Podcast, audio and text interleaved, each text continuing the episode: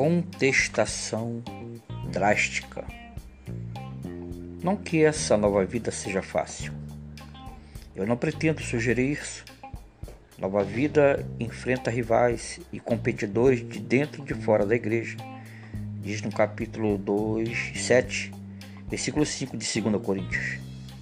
De fora, vãs promessas para iniciantes. Paulo aponta as vãs promessas das filosofias mundanas no capítulo 2.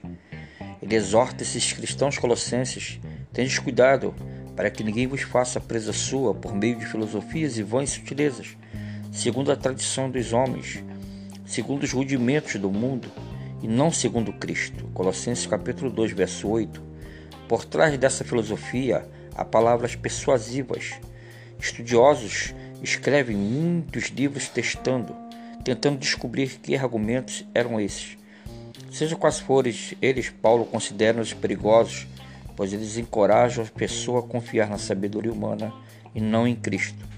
Por isso, Paulo exorta seus leitores a continuar em Cristo, como pois recebeste do Senhor Jesus Cristo, assim também andai nele, arraigados, edificados nele, confirmados na fé, assim como fostes ensinado, crescendo em ações de graça. Essas vãs filosofias não arraigam nem edificam os santos do Senhor, apenas viver em Cristo pode fazer isso. Talvez outros se sintam atraídos por alternativas menos obscuras.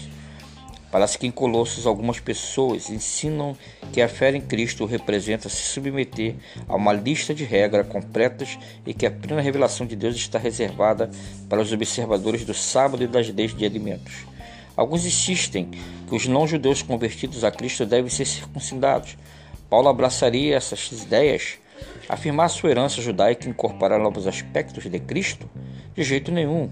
No versículo 11, Paulo insiste que os colossenses já não são circuncidados em Cristo de todas as formas que importam, no qual também está circuncidado com a circuncisão não feita por mãos, no despojo do corpo, da carne, a circuncisão de Cristo.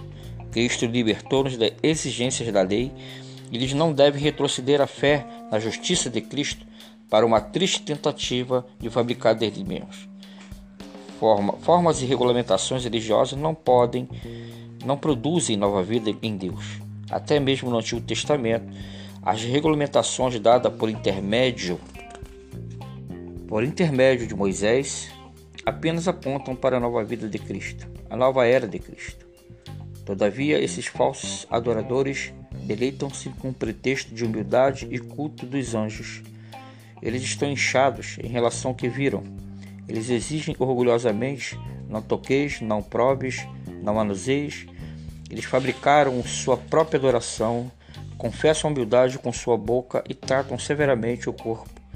Mas não se enganem, diz Paulo, Cristo, com qualquer outra coisa acrescentada a ele, não é Cristo. Confie totalmente em Cristo ou não confie nele, de forma alguma.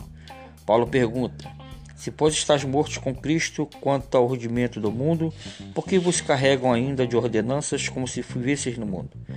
É como se um médico licenciado fosse a um curandeiro, e um médico deve saber mais, e o cristão deve saber muito bem que não pode perseguir a nova vida em Cristo por meio de regras. As regras não podem criar nova vida, é como tentar usar o banco da sua igreja para voltar para casa depois do culto. Ele não foi feito para isso. Ele não serve para esse propósito. Contudo, somos muitas vezes tentados a julgar nós mesmos por nossas habilidades de seguir as regras. Precisamos reconhecer essa tendência. Esse não é o caminho para a nova vida.